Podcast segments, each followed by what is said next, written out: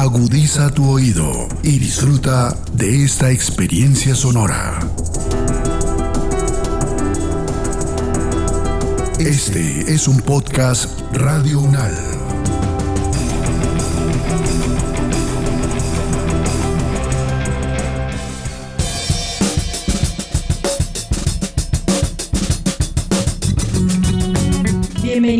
Todos y todas al podcast Ciudadanías en Cuestión, donde construimos territorios en los que ninguna forma de habitar es ilegal.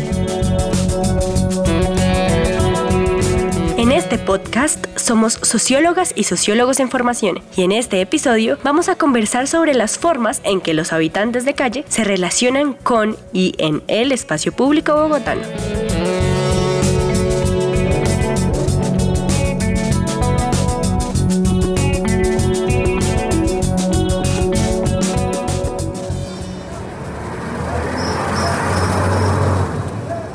Común pensar en el espacio público como un escenario en el cual se realizan actividades o acciones diferentes a las que consideramos pertenecen a la vida privada. Pero para algunas personas, la calle es su hogar permanente durante la mayor parte del día. La vida o habitabilidad en la calle está presente en la mayoría de las ciudades del mundo, ya que es un fenómeno global. Aún así, cada contexto local tiene características particulares.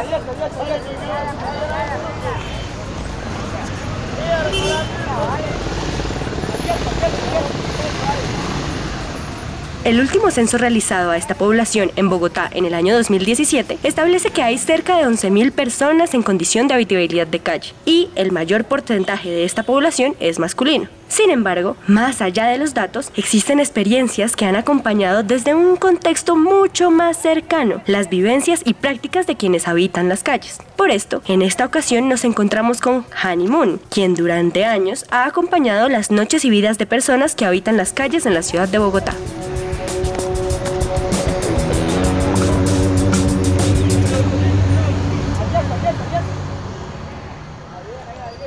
¿Cómo y por qué empezó tu trabajo con las personas que habitan las calles y cuál ha sido tu trayectoria en este trabajo? Bueno, esto fue más o menos hace 15 años. Por cosas del destino, en Facebook me encontré con una persona que es Adolfito Castañeda. Yo en ese momento lideraba lo que era Guapanelitas y me hizo la invitación a compartir y a mí me pareció chévere. Realmente el interés inicial siempre, como en muchas cosas, es el tema social, como encontrarte con otras personas, pero pues de fondo estaba la actividad, así que empecé a asistir con ellos hace 15 años. Digamos que dentro de todo el ejercicio que he desarrollado desde esos 15 años me pareció fundamental haberme encontrado justo con ellos porque son una organización que no tiene ninguna línea ideológica ni religiosa ni política, nada, simplemente es lo que se planteaba con lo que fue inicialmente Agua Panelita, que luego se convirtió en la fundación Más Manos formalmente de la cual hice parte de casi 12 años, era reconocer la habitabilidad y creo que fue algo muy importante que Adolfito también desde el inicio me mostró cuando empezamos en la actividad y obviamente que uno empieza a ver tantas situaciones tan densas y dice, Dios mío, él me decía, mira,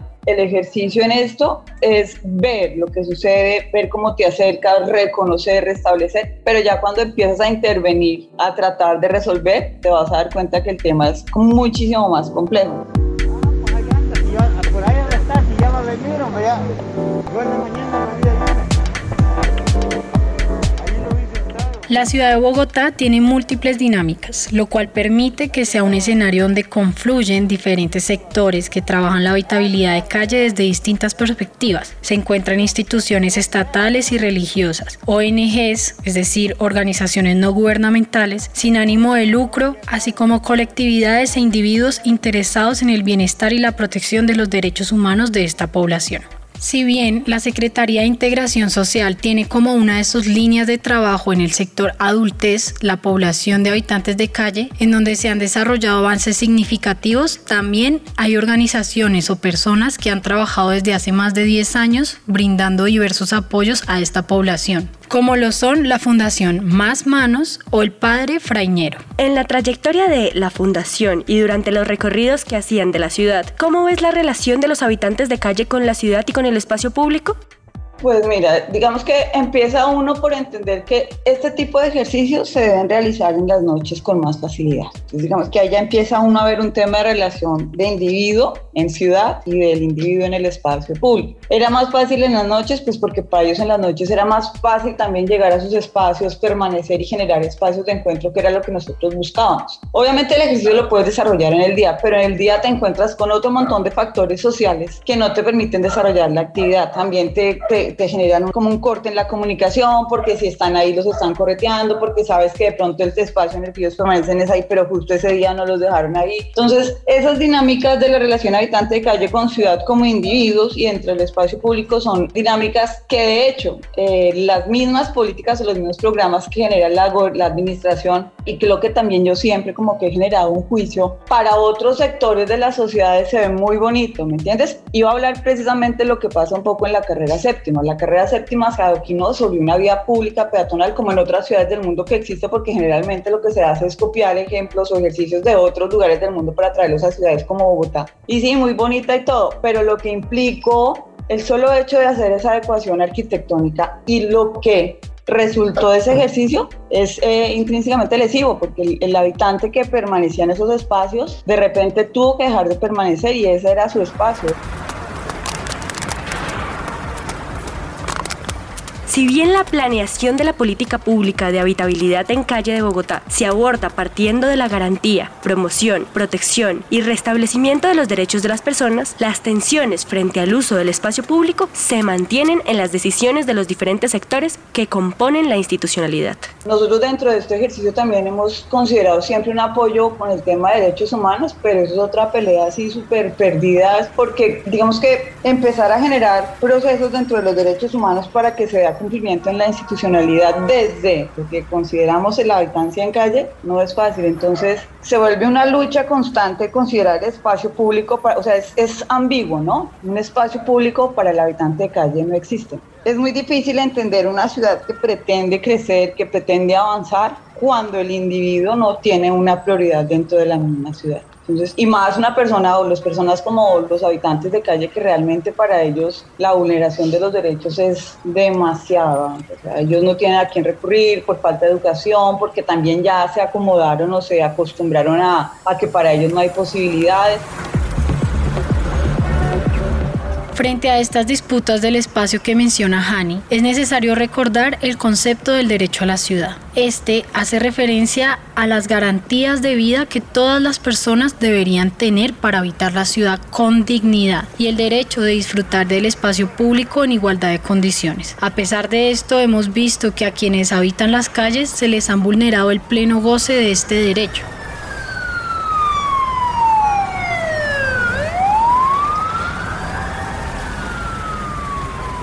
En el fenómeno de habitar en calle es muy importante reconocer las dinámicas temporales que se manejan, ya que puede diferir un poco de las experiencias cotidianas de quienes no habitamos o vivimos la calle de manera similar. ¿Cómo has observado las experiencias de las personas que habitan en calle en el día y en la noche? Claro, justamente por eso, el ritmo de la ciudad en el día. Obviamente ellos se habitúan, ¿me entiendes? Pero el día es muy difícil para ellos permanecer en sus espacios. Entonces en su día a día, además que también va el tema del rebusque, ¿no? Entonces en su día a día se levantan en el ver dónde logró algo. Pues eh, su, su, día a día es el alimento, su día a día es cómo van a sobrevivir si pagan habitación, porque muchos, digamos, es que son tantos escenarios en este caso que conoces el habitante de calle que como bien lo dices tú, está en calle todo el día, se rebusca y en la noche tiene con qué pagar un pagadiario. Está el habitante de calle que todo el día técnicamente está las 24 horas en calle. Y hay otros habitantes de calle que son intermitentes, que tienen sus casas, pero pues por otras situaciones, por ejemplo el tema de consumo, los hace salir por temporadas de sus casas.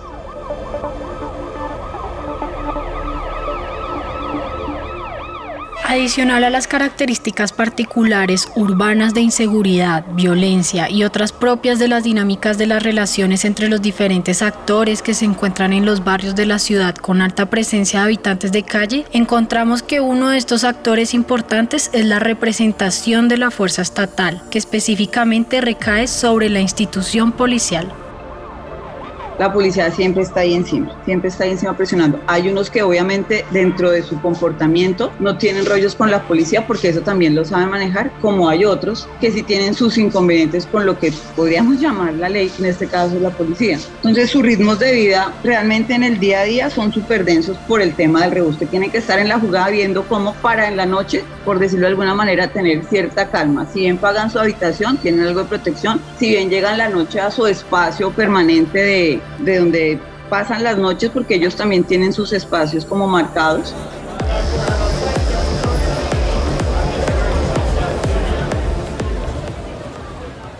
Se evidencian así las desigualdades que existen para habitar el espacio público con que viven los habitantes de calle, no solo con respecto a otros habitantes de la ciudad, sino que las desigualdades se transforman de acuerdo a las singularidades espaciotemporales específicas, que dependen de cada contexto. Por ejemplo, en una ciudad como Bogotá, la garantía efectiva de los derechos depende de las características de las localidades y barrios que cambian dependiendo de la hora y del día, del espacio en que se encuentren y de las personas con quienes compartan espacios. Tomando como base las dinámicas propias de distintos lugares en la ciudad y su relación con el espacio público en términos generales, ¿cómo han cambiado las dinámicas y las formas de relacionarse con la calle después de la intervención del Bronx o más conocida como la L?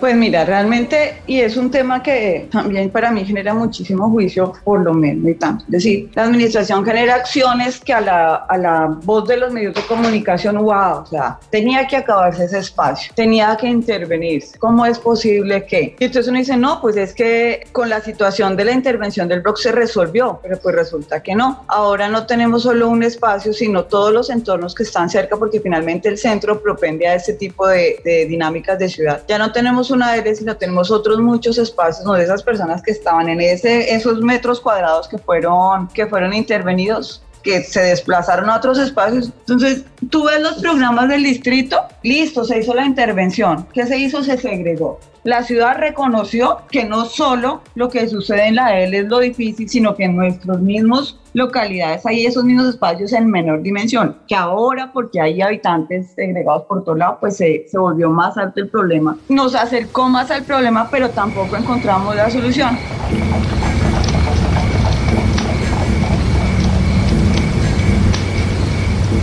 Muchas ocasiones se basan en la idea de que las personas que habitan las calles son víctimas de factores estructurales, lo que se asocia con la desigualdad social y lleva a que se conviertan en objetos de caridad, partiendo de una perspectiva progresiva de los procesos en calle que van desde un inicio o ingreso de la vida de la calle hacia una salida o final de la habitabilidad en calle, que desconoce la multicasualidad y la convergencia de los factores que llevan a la permanencia en la calle.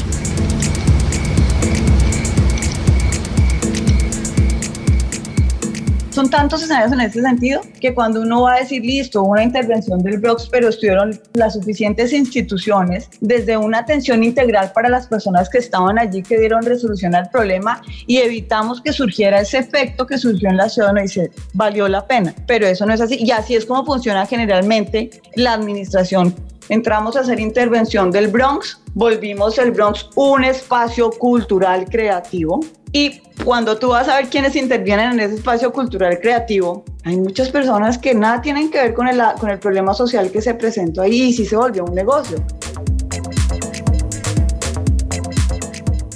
Este grupo presenta un consumo problemático de sustancias psicoactivas y su proceso de callejerización se manifiesta en la falta de higiene, el descuido de su apariencia personal y su estado de salud, por ejemplo, extrema delgadez. Por lo tanto, es sobre esta población sobre la que recaen los mayores estigmas y actitudes asociadas con el miedo, la indiferencia y el repudio se pone en evidencia que hay una representación social de los habitantes de calle como personas asociadas con el peligro, la delincuencia, la drogadicción, la suciedad, la inmoralidad y la anormalidad. De manera que al ser categorizados como individuos estigmatizados y excluidos, son objeto de acciones o estrategias por transformarlos como sujetos pasivos de intervención, con el fin de homogenizarles, higienizarles, renovarles o resocializarles luego de pandemia es muchísimo más bajo porque no se puede resolver. No hay trabajo para la gente que está en otra condición social. Imagínate para personas que han tenido este ciclo de vida tan denso. Entonces ahí es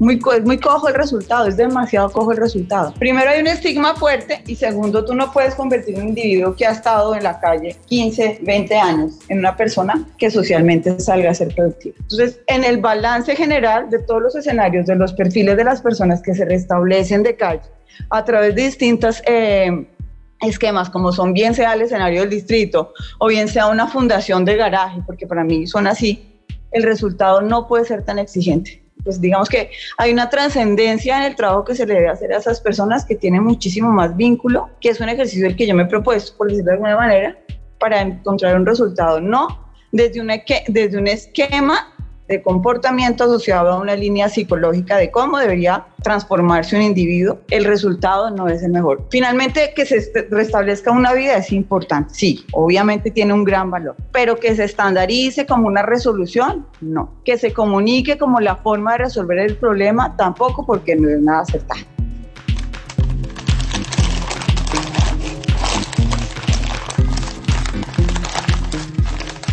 Si bien en Bogotá no se ha recolectado evidencia clara sobre el aumento de la estigmatización hacia las personas habitantes de calle durante la pandemia por COVID-19, algunas investigaciones en Latinoamérica muestran que las ideas de contaminación, peligro y muerte que recaen sobre esta población se han fortalecido al no tener las posibilidades básicas de higiene para garantizar la no propagación del virus. Sin embargo, también es importante resaltar que se realizaron acciones de solidaridad con quienes habitan las calles, brindando algunos apoyos necesarios debido a la crisis económica que se profundizó.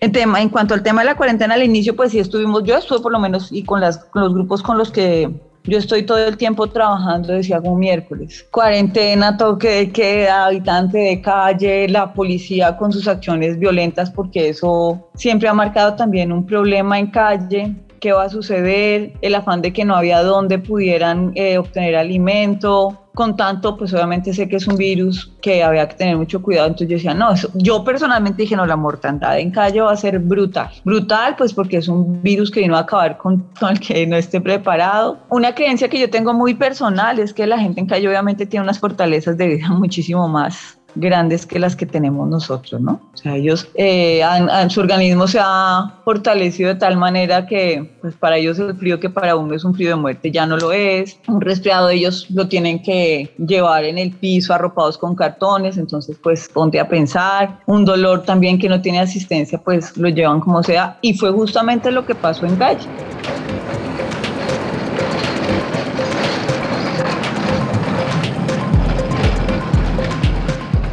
Volviendo un poco a las situaciones que se viven específicamente en la calle, ¿qué dinámicas en calle asociadas a la solidaridad, la amistad y el riesgo se perciben, escuchan o viven desde tu experiencia? La gente en calle es sumamente solidaria. Para ellos el valor de la amistad, o sea, es una vaina que dentro de sus parches es súper fuerte, súper, súper fuerte. Entonces, lo hablábamos también en algún momento, de pues como en todo, ellos tienen sus segmentos, sus parches, y también va un poco en la dinámica. Yo sé, digamos que si yo llego y venga, hermano, ayúdeme o a mí, o usted, ¿cómo se llama? Si yo lo abordo a una persona que no es del parche, digamos que soy ajena a los parches, por decirlo de alguna manera. Y yo tengo una buena comunicación y, y, soy muy asertiva en saber hablar sin el miedo, sin lo que les estaba hablando ahorita, sé que encuentro apoyo. Pero ellos en general son gente súper colaborativa. Ellos son también entre ellos solidarios y como te digo, si llega una persona ajena al parche y tú sabes llegarles bien, es muy posible que te ayuden. Entonces creo que ellos en sus relaciones sociales son bien, reconocen en, que, en dónde están, reconocen qué piso están todos tocando.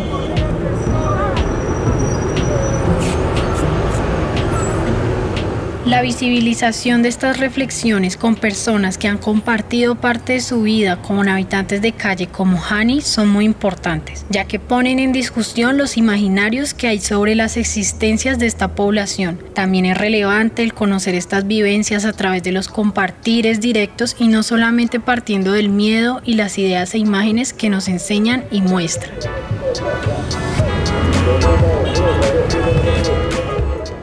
La imposición de este tipo de acciones demuestran que detrás de los discursos inclusivos existen intenciones que promueven la segregación en la ciudad, la cual implica que hay una distancia física entre los diferentes grupos sociales. En este caso, se retiran de algunos lugares aquellas ciudadanías no deseadas en el espacio público, a través de intervenciones culturales o artísticas que embellezcan o higienicen espacios que han sido utilizados y apropiados por estas poblaciones que han sido consideradas como representativas de lo opuesto, la suciedad y el peligro.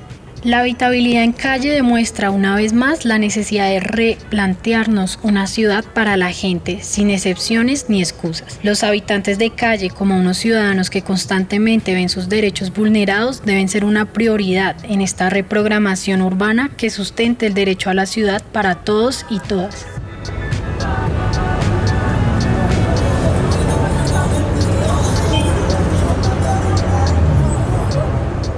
Agradecemos enormemente a Honey Moon por habernos acompañado en esta nueva entrega del podcast Ciudadanías en Cuestión. Esperamos que este episodio sea de utilidad para el debate frente a los derechos y las ciudadanías que no han visto la garantía de los mismos en sus vidas, como por ejemplo la de los habitantes de calle. El derecho a la ciudad busca ser esa efectiva garantía para aquellos grupos marginales y demostrar que una sociedad urbana libre de violencias es posible.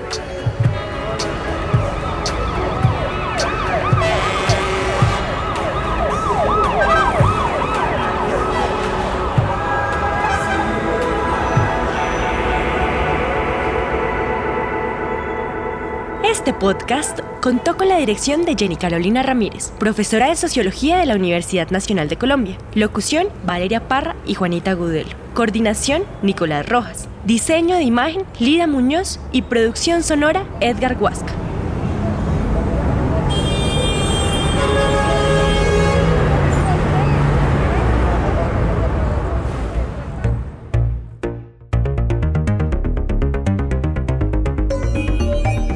Este podcast contó con la dirección de Jenny Carolina Ramírez, profesora de Sociología de la Universidad Nacional de Colombia. Locución, Valeria Parra y Juanita Gudelo. Coordinación, Nicolás Rojas. Diseño de imagen, Lida Muñoz. Y producción sonora, Edgar Huasca.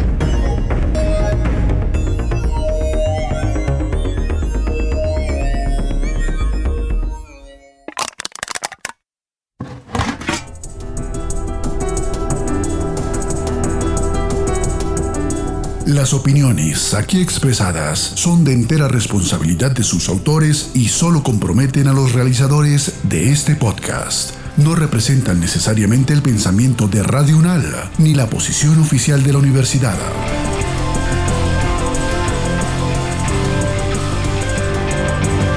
Este y otros podcasts en nuestro sitio web podcastradio.unal.edu.co.